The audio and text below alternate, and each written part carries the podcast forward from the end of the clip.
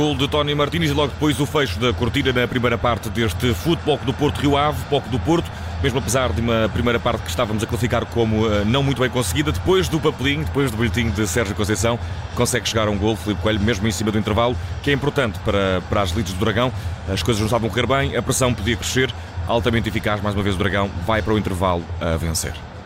Sim, é um gol que acaba por uh, fugir à lógica do jogo, desta primeira parte do Dragão, com uma exibição muito cinzenta do Futebol Clube do Porto. Mérito no golo para a forma como Eustáquio e PP conseguiram ler o, o lance, a cobrar aquele livre de forma muito rápida, a libertar para o Wendel na esquerda, o cruzamento do brasileiro sai para a zona da confusão e muito frio na finalização, naquela abordagem de Tony Martínez, eh, que permite ao Porto chegar eh, a 1-0 próximo do intervalo, mas ainda assim é uma exibição que vai deixando muito a desejar na, na equipa Sérgio Conceição.